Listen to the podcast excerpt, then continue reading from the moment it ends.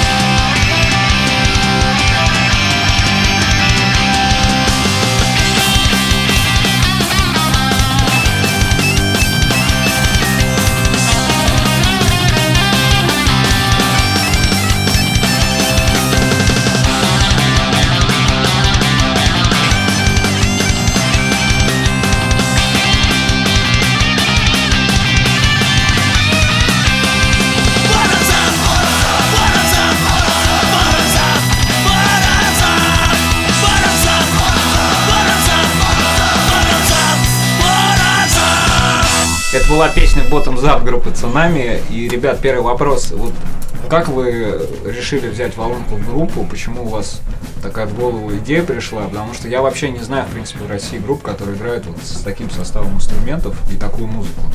Ярик, вот расскажи об этом, пожалуйста. Ну, мы играли, играли рок, рок и э, на протяжении там 10-12 лет где-то. Ну, нужно что-то было менять, э, и нам понравилось сочетание то, что рок можно играть с волынкой, и поэтому мы стали смотреть людей, там один пришел, второй. Но сейчас это самый утвердительный состав группы, потому что такого волынщика я не видел никогда в жизни. Это вот Андрей, волынщик. Слушай, Андрей, вот э, к тебе такой вопрос. Как ты начал играть на волынке вообще? С чего это началось у тебя? Ну, это на самом деле очень получилось забавно, потому что я учился в театральном институте и выпускался спектакль, и мне предложили, как человеку музыкально очень сильно одаренному, э, написать И скромному. Прежде скромному, всего, самое главное, скромному, да.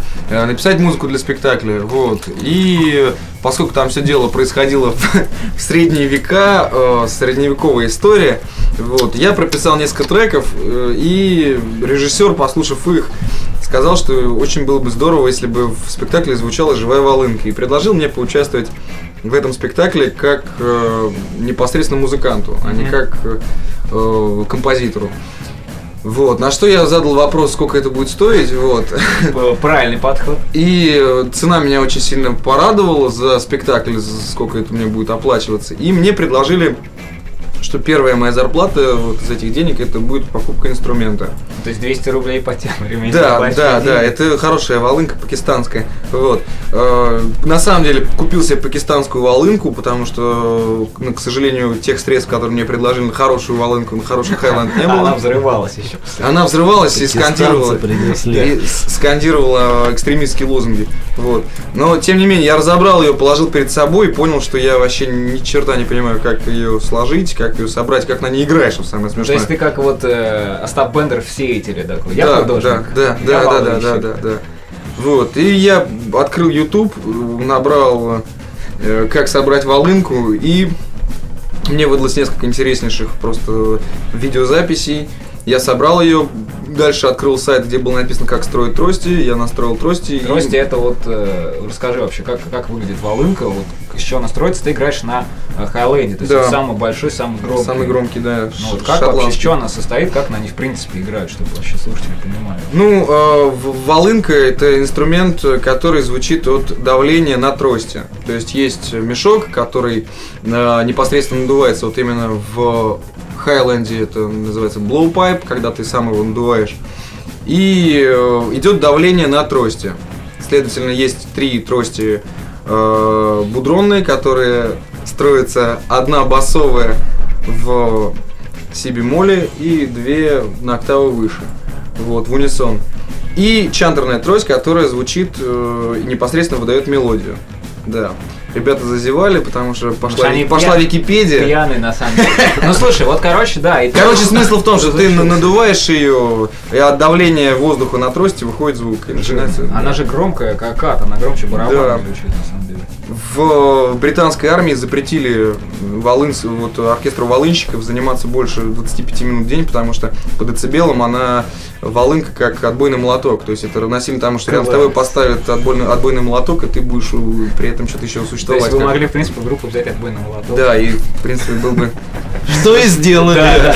Слушай, ну вот и как бы и про каналы, да? То есть ты пришел, ты То есть да, не- мне понадобилось, мне понадобилось э, несколько часов на сборку и несколько часов на то, ты чтобы уже понять. играл на духовых до этого, да? Да, я 9 лет э, играл на джазовой трубе. Вот, по классу джазовая труба закончил музыкальную школу, отучился год в музыкальном училище. Вот, поэтому мне, в принципе, это не составило труда. Но я не могу сказать, что я потрясающий волынщик, но то, что я делаю, я делаю, ну, на мой взгляд, не очень плохо. Развиваюсь, продолжаю.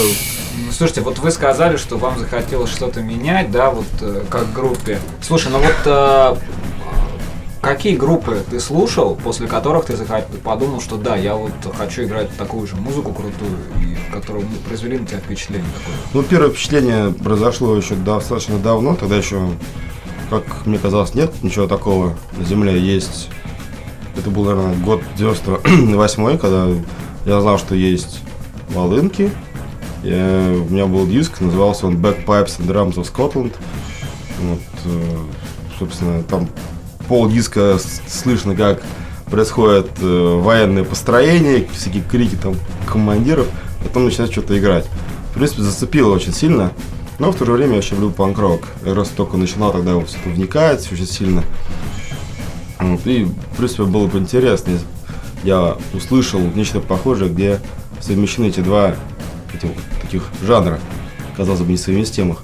Ну, тут, попался мне первый альбом группы Dropkick Murphys, где, собственно, вступление, первого, первый трек, он ну, меня определил дальнейшее мое направление и стремление, то, чего я хочу. Слушай, Да. а вот э, давай послушаем какую-нибудь песню. Ты просто вот э, подобрал некоторые треки для и команды для наших слушателей, чтобы получше ознакомиться с этим жанром. Я предлагаю начать знакомство с Celtic Панком, с его ирландской составляющей, с группы Фогин Молли, которая из Лос-Анджелеса играет с 96 года. А, Группа обра- была образована ирландцем Дэвидом, Дэвидом Кингом, который сам родом из Дублина, но в 10 лет мальчика родители перевезли в Лос-Анджелес. Сам паренек рос в достаточно ирландской атмосфере. Его, его родители сами были музыканты, поддерживали ИРА, Это Вот. Ирландская республиканская армия, да? да, она самая. Поэтому сомнений у парня, чем заниматься в будущем, не возникало никогда. В 90 году он собирает группу Фогин Молли, которую назвали в честь того бара, где они выступали каждый понедельник. Вот, э, из э, наиболее примечательных фактов, э, конечно же, не могу не отметить то, что в сентябре прошлого года группа заезжала в нашу Златоглавую, дала концерт, и нам, группе Цунами, выпала, конечно же, большая честь И- сыграть на разогреве у Флогин Молли. Сыграть вместе, Да. разогрев это. А сейчас мы послушаем их трек под названием Within a Mile of Home с одноименного альбома 2003 2004 года.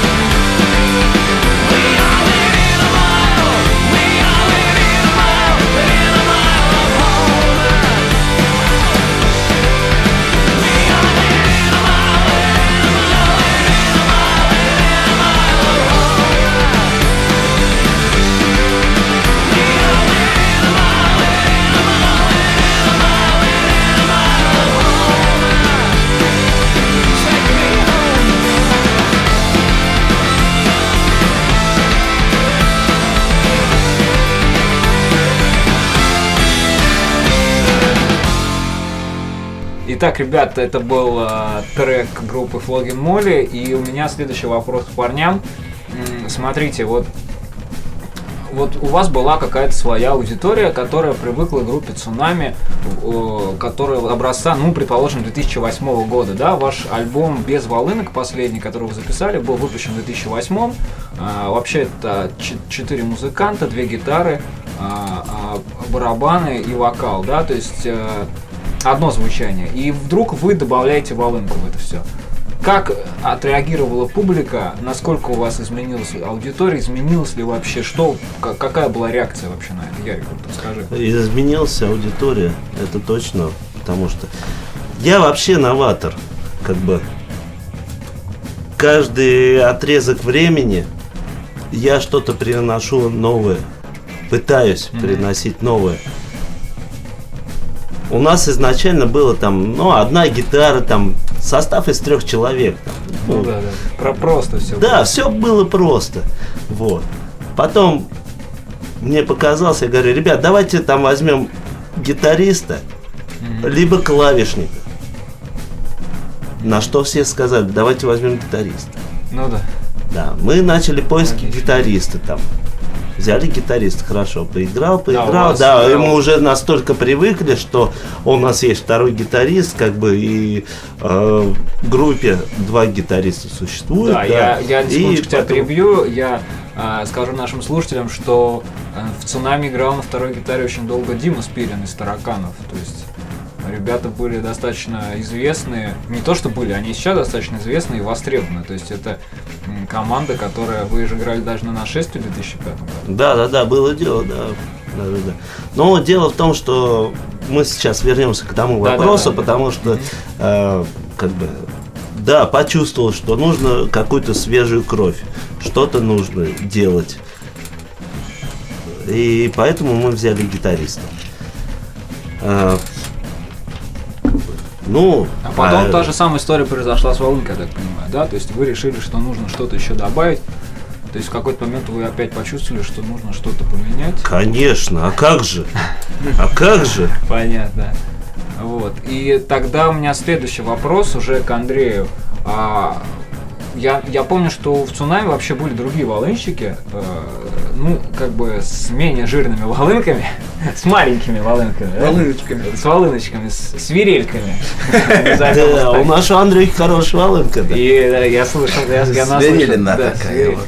Вот, и как вообще ты познакомился с ребятами? Это к вопросу о том, где искать музыкантов. Вот, то есть, э, часто я слышу такие вопросы, как команды собираются, как это происходит. Вот, как ты попал в группу, как тебя позвали, как это произошло? Ну вот, э, чуть-чуть издалека начну. Мое знакомство с группой «Цунами» как раз-таки произошло в том самом 2006 году, когда на нашествие э, В 2005 В 2005, да, подростком я поехал на этот фестиваль, вот, и э, дико угорал под эту группу и думал, что вот прикольно.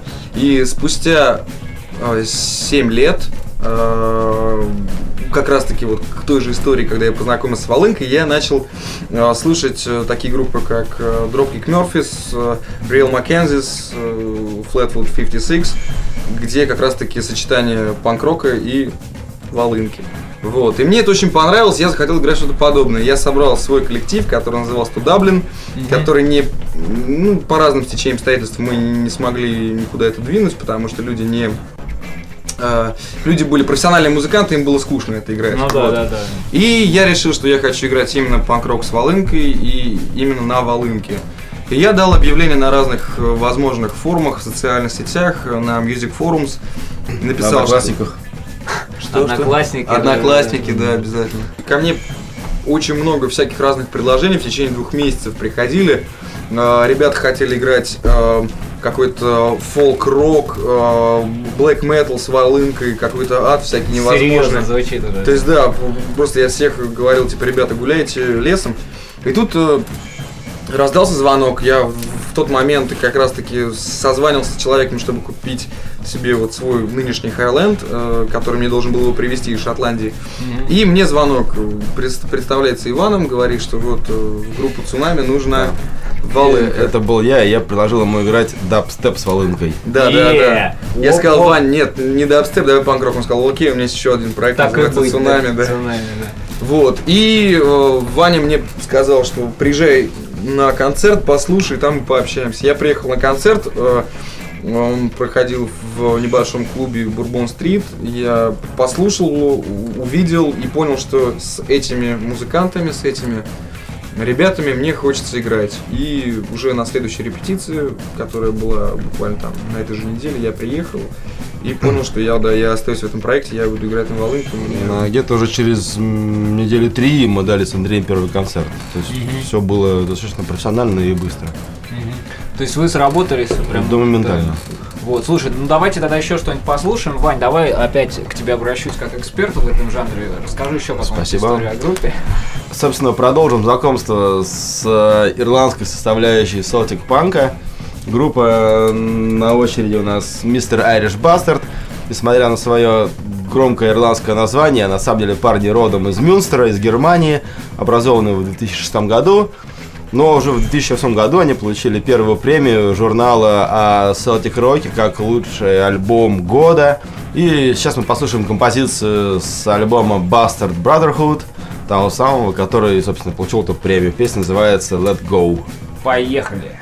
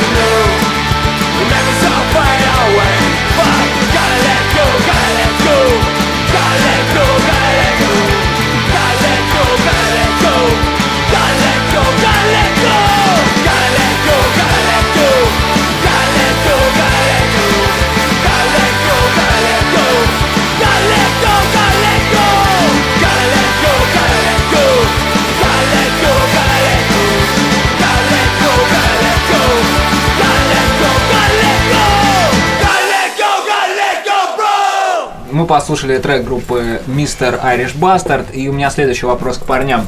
Вы э, осенью катались в Финляндию, у вас было там несколько концертов. Это был, насколько я знаю, ваш первый европейский выезд. Расскажите, пожалуйста, как вообще это было? Вот, э, прежде всего, в какой момент вот вы выехали, да, вы часто здесь играете, вот в какой момент вы поняли, что вы в Европе находитесь? Что это уже вот не Россия. Ну, Каждый для себя по-своему понял, что в Европе. Кто-то не понял. Это прибытие в Хельсинки. Совсем не помню прибытие в Хельсинки. Я помню, что я просыпаюсь на диване в клубе. э, Дальше, Ро- Рокеры, конечно, не пьют, это известно. это, что было наркотиков. э, в промежуток э, от таможни до клуба, вот лучше ребята пускай расскажут.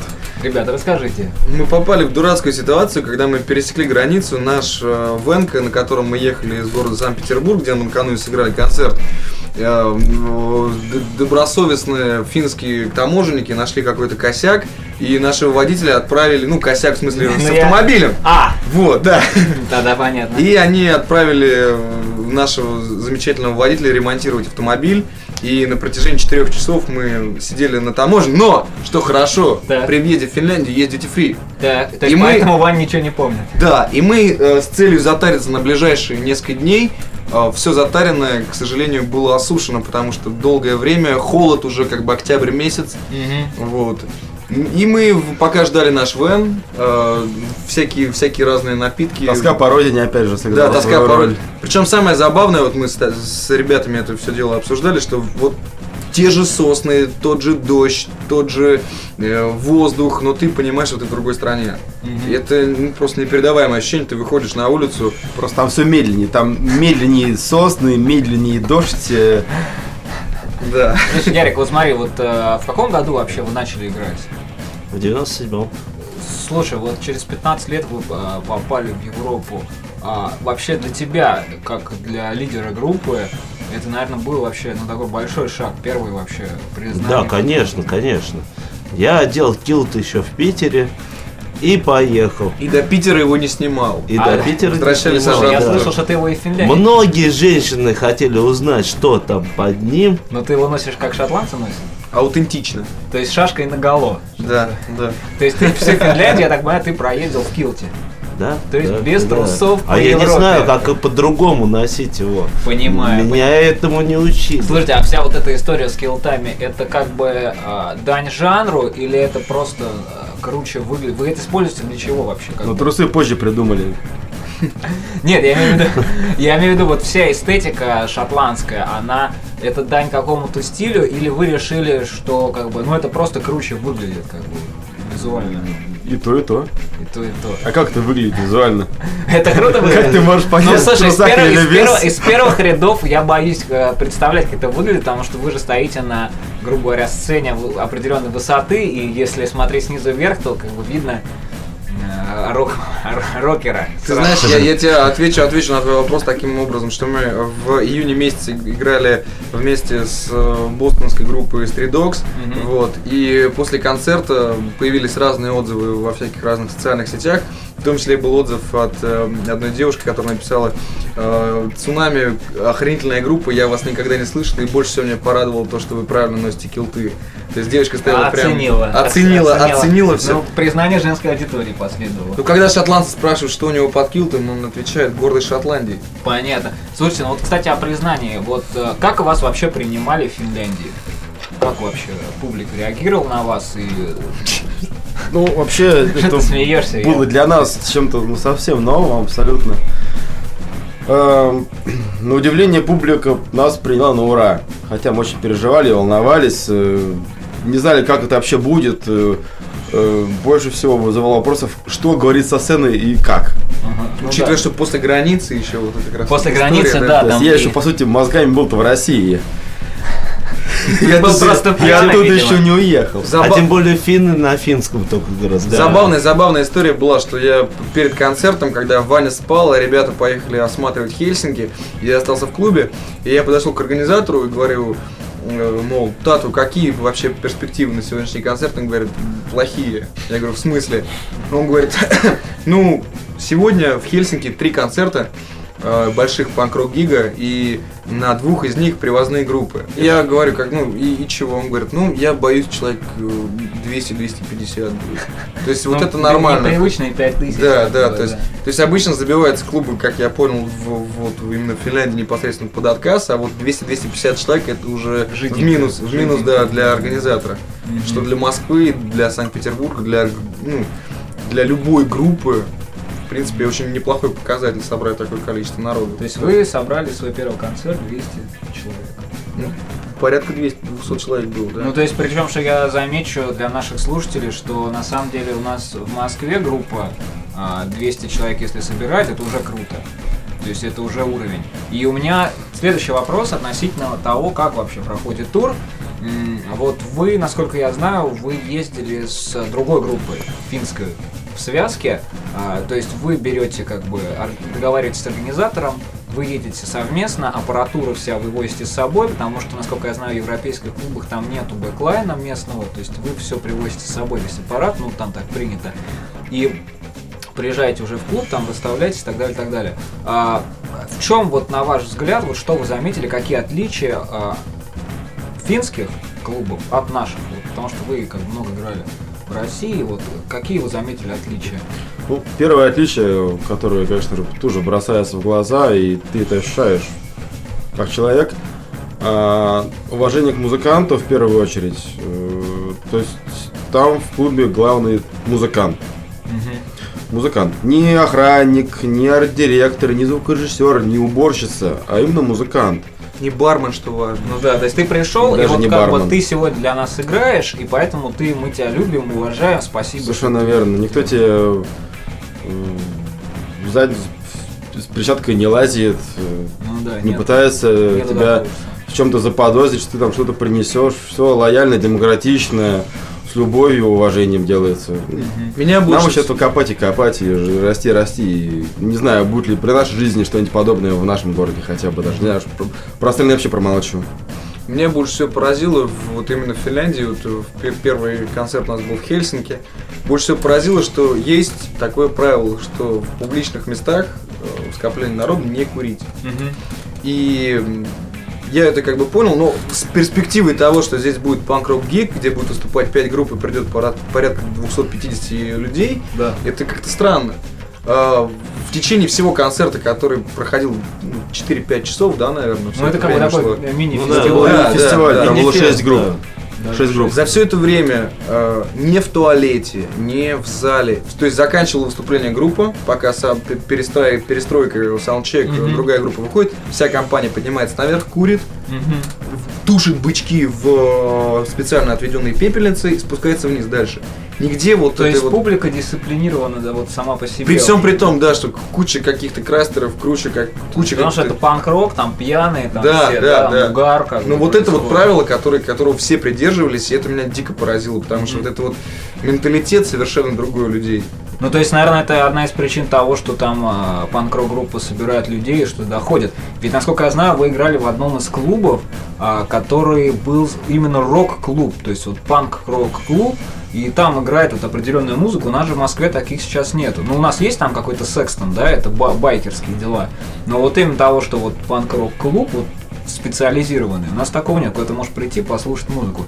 А вот вы как раз в таком клубе, я насколько знаю, оказались, да? Да, это место называется Васта Вирту или Васта Вирта в, В городе Тампере. в Тампере. Совершенно верно. Да, это, это исключительно панк-рок место. Э, Абсолютно все заделано только под панк-рок, исключительно. Сплошные афиши. Э, И в целом атмосфера там. Вещи Да. музыкантов там висят на стенах, гитары. Э, Очень порадовали меня скейтбордовые деки с логотипами групп. Ага, понятно. То есть, как бы, прежде всего, а, я так понимаю, что вот а, этим раз, а, эт- а, развитие вот всей этой движухи музыкальной, а, оно в первую очередь как бы существует благодаря адекватности публики, которая приходит, которая там не позволяет себе курить, если это нельзя делать, потому что это панк-рок клуб, да, то есть не так, что вот, а, это наш клуб, значит, мы можем здесь делать все, что хотим. Мгм. И тогда у меня следующий вопрос. А, Вы отыграли три концерта, вернулись, и вы себя вот как-то почувствовали, что вот мы теперь можем кататься. У вас есть дальше планы вот ездить в Европу, что-то пробивать вообще? Как, как-то это придало вам каких-то сил? Или вы просто это как бы мимо прошло? Я так понял, что я могу в килте рассекать вообще постоянно, но только не в отрадном. Да, отрадно носить килт как бы. Потому что э, около метро все постоянно спрашивают, а зачем ты себе это одел? Юбку, а что ты юбку, делаешь это вот туда-сюда? А что ты делаешь вечером сегодня? Да. Я говорю, не-не, я не женщина, я мужчина. Нет, на самом деле, вот тоже удивил, я поддался примеру Ярослава Анатольевича и ходил э, уже в двух дальнейших городах. То есть в Хельсинки я еще ходил в джинсах, а потом понял, что смысла нет переодеваться. Вот. И удивило очень, что ни одного осуждающего, не понимающего, я не знаю, какого-то агрессив- агрессивного, негативного взгляда у людей я не увидел. Просто мы заехали э, на заправку, там был супермаркет. Мы зашли, там ходят семьи, покупают каких-то мумитролей, э, финскую там водочку. Вот, и мы идем, два человека в килтах, что, в принципе, ну, не особо как бы нормально для... Ну, В отрадном за такое, конечно, сразу. Да, и никаких, никаких, ну, то есть, ну, идет человек, да, идет человек, он так, он, ну, нормально. Тоже вот вопрос о менталитете. Я вот правильно э, Ваня сказал, что дождемся мы такого. Ну, то есть вы просто было. попали в другой мир, на самом деле. да? Абсолютно, То есть абсолютно другой мир, да. И в метро абсолютно другой мир вообще. Просто ты спускаешься в метро, э, Шашкой едешь, я люди, да, совсем разные, с, с разными цветами кожи. с разными татуировками на лице, не на лице, там все абсолютно все разное. И никто не смотрит на тебя осуждающе. Всем на тебя пофигу. Да, А, в хорошем смысле. Разница, Да, разница, да, в хорошем смысле. Разница между нами и ими в том, что у них ты хороший. Изначально ты хороший, пока ты что-то не творил. Потом ты плохой. У нас ты изначально плохой. Да. И все. Ясно. Ну, давайте вернемся к музыке. Вань, вот ты говорил про два направления, ирландское и шотландское. Давай послушаем что-нибудь из шотландского направления. А, так, следующая песня, что мы послушаем, это композиция группы Black Tartan Clan из Бельгии. А, название, собственно, говорит само за себя. Э, клан черных э, тартанов. Что такое тартан? Много истории. А, в свои времена, в средневековье, шотландские кланы различали друг друга по э, расцветке килтов. В данном случае парни от- от- отнесли себя к черному клану, но исключительно черного цвета килты. Ну, играют такую же вот чернушную музыку. Сейчас мы послушаем их трек.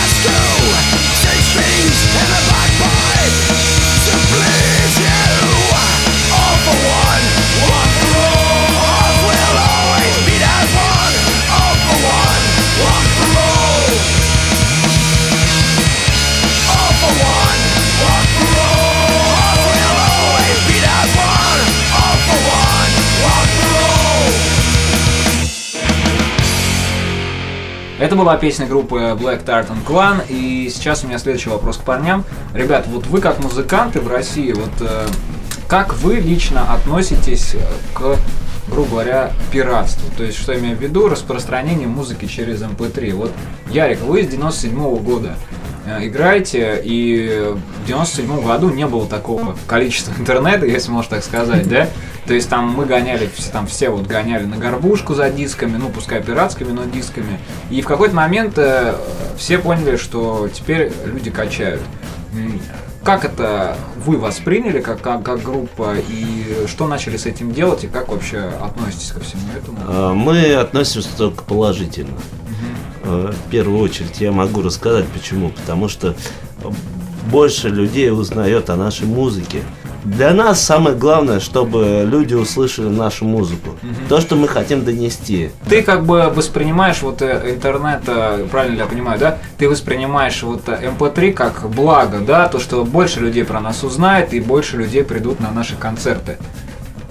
Я скажу тебе больше, я все качаю из инета. Понятно. Слушайте, вот а, вы сейчас работаете над новым альбомом. Парень, у меня такой к вам вопрос. А, группа существует уже довольно долго, и видно, что она развивается, куда-то идет. А, откуда вы берете эти стимулы? Потому что я вижу очень много команд, которые вот они, грубо говоря, были в жопе там 5 лет назад, они до сих пор в этой жопе сидят, их все устраивает. Я вижу команды, которые а, они одни объясняют это тем, что это такой стиль музыки, другие объясняют это тем, что а на кой черт нам все это нужно, и у нас вот есть аудитория, и в принципе нас все устраивает. Вот вы, э, вы добавили волынку, вы там э, до этого добавили вторую гитару. Откуда вы берете желание развиваться? Э, Что вами движет вообще? Почему вы как бы хотите делать все лучше и лучше? Вот это какие-то амбиции, или это может быть вы себя сравниваете с кем-то? Мне кажется, что в большинстве случаев вот именно в поисках нового звучания, в поисках нового какого-то своего существования лежит то, что ты э, на что-то ориентируешься. Мгм. Например, э, ты слушаешь западные группы и понимаешь, что э, по технике исполнения, по подаче, по манере ты ни на каплю, ни на йоту не хуже этих людей. Мгм. И ты понимаешь, что эти люди имеют там как минимум э, в Европе популярность, да, Да. а ты сидишь в своем городе, дай бог, в своей стране, и ты, ты узнаваем. Да. И вот этот вот стимул того, что ты не хуже, Мгм. что ты, может быть, даже лучше, если не на уровне. Вот это подстегивает тебя к дальнейшему какому-то саморазвитию, да. Мгм, Понятно. Да, во время нашей поездки по Финляндии я, я окончательно разрушил ту догму, которая говорит, что якобы в Европе все круто играют. Да нифига подобного. Там такие есть, что... А, а как у нас вообще что? Ну, как у нас даже хуже, честно. Понятно. Ну, там... Не хочу быть слишком критичным, но по мне, мне показалось, что эти- этим людям не стоит заниматься музыкой. Нужно- Им нужно делать что-то другое. Ну, Никакого то есть, в принципе, у а, них тоже огня у в глазах и абсолютно ничего. То есть То есть- можно вот из всех шести групп, которые с нами выступали, только запомнились Under Attacks. Мгм. Вот эти ребята, да, знают свое дело. Ну, то есть, по факту, в принципе, особой ра- разницы нету. Важен именно, важен именно подход, да, то есть вот отношения. Важен подход, да, многие ссылаются на то, что ну у нас такая страна, такой менталитет. Блин, ну а вы люди, вы что, не имеете возможности его изменить? Этот ме- ме- менталитет придумали те же, как и вы, только в другие времена. Ну, вы можете сделать то же самое, разрушить старый, построить новый. Ну, от вас зависит. Надо спихивать все на страну, надо спихивать все на там, бывший совок. Ищет оправдание. Тот, кто хочет, он э, э, тот, кто хочет добиться, он найдет возможность, а то не хочет добиваться, найдет оправдание. Это вот э, Ясно. такая неразрушимая, я думаю. Ну и давайте послушаем еще немного музыки. Ваня, давай как опять как эксперт выступи, расскажи еще про какую-нибудь отличную группу. Да, в этом жанре. еще одна группа, которую я хотел бы вам всем продемонстрировать, называется Real Mackenzies. Э, Для многих эта группа в представлении не нуждается, поскольку они достаточно известные в нашей панк-рок тусе. Э, Ребята трижды были в России. Э, Сам коллектив интересен тем, что они не музыканты одной страны. То есть гитарист и вокалист, еще один гитарист живут в Канаде, а а все остальные музыканты буквально разбросаны по континенту. Кто-то живет в Нью-Йорке, кто-то в Лос-Анджелесе, кто-то в Сан-Франциско, кто-то, по-моему, даже из Техаса. То есть э, это на самом деле такой небольшой all-star бенд американский. Там играют люди, которые до этого принимали участие в группах как DOA, Descendants, Rich Kids on LSD, Good Riddance. То есть это ну, Знаковые так, ребята. знаковые очень группы, в принципе, если вы найдете А в принципе, в принципе, если вы даже зададите в гугле, вы тут же поймете, что это как бы не так. Нифига какая-то там. Это все взрослые мужики, им давно уже за 50, они знают свое дело на ура. Вот. У них очень интересный подход к репетициям. То есть они пишут альбом в одном городе, потом слетают все в Берлин, две недели или неделю репетируют исключительно и отправляются в тур. Садятся в свой, как они поют в своих песнях, прошу прощения, обоссанный минивэн, микроавтобус и колесят. Сами за рулем. Никаких э, привилегий, никаких пятизвездочных отелей, ночуют в спальниках. Я сам это видел э, своими глазами, как все происходит. Очень веселые черти, просто невероятно. Круто.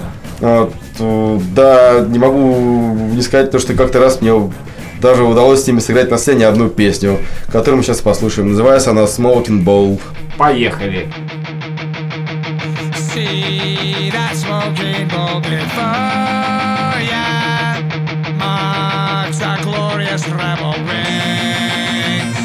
Round and round, take up a chorus, and it raptures loudly sing.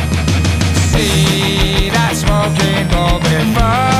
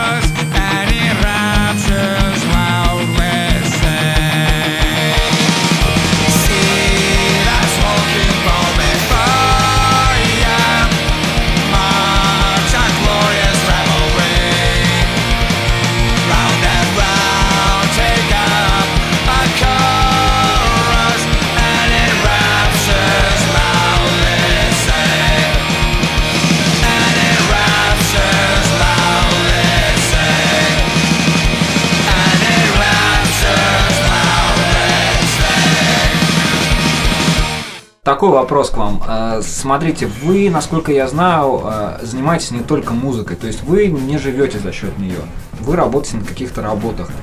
Как вам это удается совмещать вообще и на протяжении столь долгого времени продолжать вот заниматься вот роком и всеми этими делами, несмотря на то, что вам нужно там каждый день вставать с утра, идти на какую-то работу, что-то делать и так далее, и так далее. Вот. Как вы находите в себе силы продолжать все это делать уже 15 лет? Ну, я хорошо питаюсь в первую очередь, потому что я работаю шеф-поваром. Класс, шеф, шеф-повар рокер. Нормально, нормально. Шеф-рокер. Шеф-рокер. Для меня самый большой вот успех в этом плане был, когда я, я на данный момент работаю педагогом в школе. Вот, и когда э, мы выступали вместе с Флогин Молли и стояли э, непосредственно на вот, верхнем ярусе клуба, и Ваня мне говорит, вон смотри, как девка угорает. Я говорю, да, это моя ученица. То есть, то есть вот это был успех, когда ты понимаешь, что твое творчество как-то, да, то, что ты делаешь, это не остается вот на уровне какой-то определенной аудитории, то, что это как-то все-таки влияет на людей и нам. Потому что это может понравиться человек, который вообще в этом не шарит, Да, да. слышал. Нет, ну есть э, масса пунктов, по которым, допустим, можно найти объяснение, почему мы этим занимаемся и как мы сочетаем с работой. Ну, кто-то ищет себе творческую работу. да. Ну, нам не нужна творческая рабо- работа, мы и так занимаемся творчеством без работы. Это раз. Два. Очень много накапливается энергии, которую нужно вот одевать. Музыка это лучший способ, чтобы ее направить именно вот туда. Э, Многие предпочитают другие да, способы как-то стравлять, не самые Полезные. полезные и, в общем, не самые такие перспективные и добрые. Да. А, в-третьих, э, э, опять же, это, это хобби, назовем это так, да, то есть любое хобби, оно хоть и, конечно же, придает усталость, поскольку мы в это вкладываемся, но оно также дает э, некий отдых. Ну, возьмем, Какие-то скажем, силы мужиков, которые ездят на охоту, на рыбалку, да, они устают, х- ходя по лесу, но они получают удовольствие моральное, эстетическое. Да, Поэтому ну и там, и то там же самое делаем и мы. Ну потом я тоже хотел сказать, что э, любое создание, как, как ну, сейчас скажу очень пафосно, но тем более искусство, да, оно никогда не должно подраз- подразумевать собой зарабатывание денег, потому что, как сказал один из э, величайших художников 20 века, Пикассо, он сказал, что я богат, потому что в мире очень много дураков. То есть он начал зарабатывать деньги на том, что он начал писать свои картины, какие-нибудь, ну, в крив, в кость, да, но это все people have it, как говорится. Когда есть подключение э, к творческому процессу к, э, души, а не кошелька, это совершенно другой продукт получается. Это во всех сферах искусства такое есть. Тогда следующий вопрос к вам. Какие проблемы в современной российской рок-сцене вы видите сегодня? И, может быть, какие возможные решения вы можете предложить? Вот то, что вы видите вокруг. Первое – это отношения. Да, В той же в той же Европе, например, э, звукорежиссеров в Хельсинки, помните, да, в клубе. Э, Человеку сказали, нужен микрофон, без вопросов принес микрофон. Нужно погромче это в монитор, добавит. У нас попросить звукорежиссера в монитор там добавить ту же самую волынку, да, там, э, от своего Целая пойма. проблема. Да. Будет Волк сразу, впервые ой, увидел в жизни. У меня, у меня перегруз идет в зал, у меня не свистит это, у меня свистит то, а микрофон еще одного дать не могу, у меня все столько. Там как бы ты артист, и ты, Ты задаешь главный. правила, да. Да. Надо микрофон, будет микрофон. Надо подзвучку, надо под, будет подзвучка. Надо стойку под барабаны, найдут эту стойку, понимаешь? Не, не- будет такого, что, мол, Зачем ребята, вы же... нужна? Да. Да, а что это вы без своего тут приехали? Такие Хотя, вопросы. кстати, вот в ту, в ту, вот, когда мы ездили в, в Финляндию, мы подошли ответственно и с собой и микрофоны, и некоторые стойки тоже прихватывали, потому что и было приятно, приятно это все вести обратно. Ну да, что это не понадобилось. что это не понадобилось. Да. Слушайте, ну круто вообще, спасибо вам, парни, что пришли, огромное, вы очень много интересного нам рассказали сегодня. И последний вопрос такой символический, где можно вас будет услышать в ближайшее время, когда, чтобы наши слушатели, если у них будет желание, они могли прийти и посмотреть на вас живую. Мы будем выступать 7 февраля в клубе «Баррикады». Это на улице 905 года. Это в городе Москве. А, С замечательной группой из Канады э, Махоунс. Да, это будет целый часовой сет, в принципе, хоть это и разогрев, но тем не менее у нас будет достаточно времени, чтобы порадовать вас нашими совершенно свежайшими просто треками с нашего грядущего альбома. Будет очень весело в лучших традициях того, что называется в мире Celtic панк-роком. When we were young, we used to be crazy. be lazy. Shucking away from rotten desire. And we are silky and we are still on fire. Fire! Back our souls in our food. In our food. Raise the.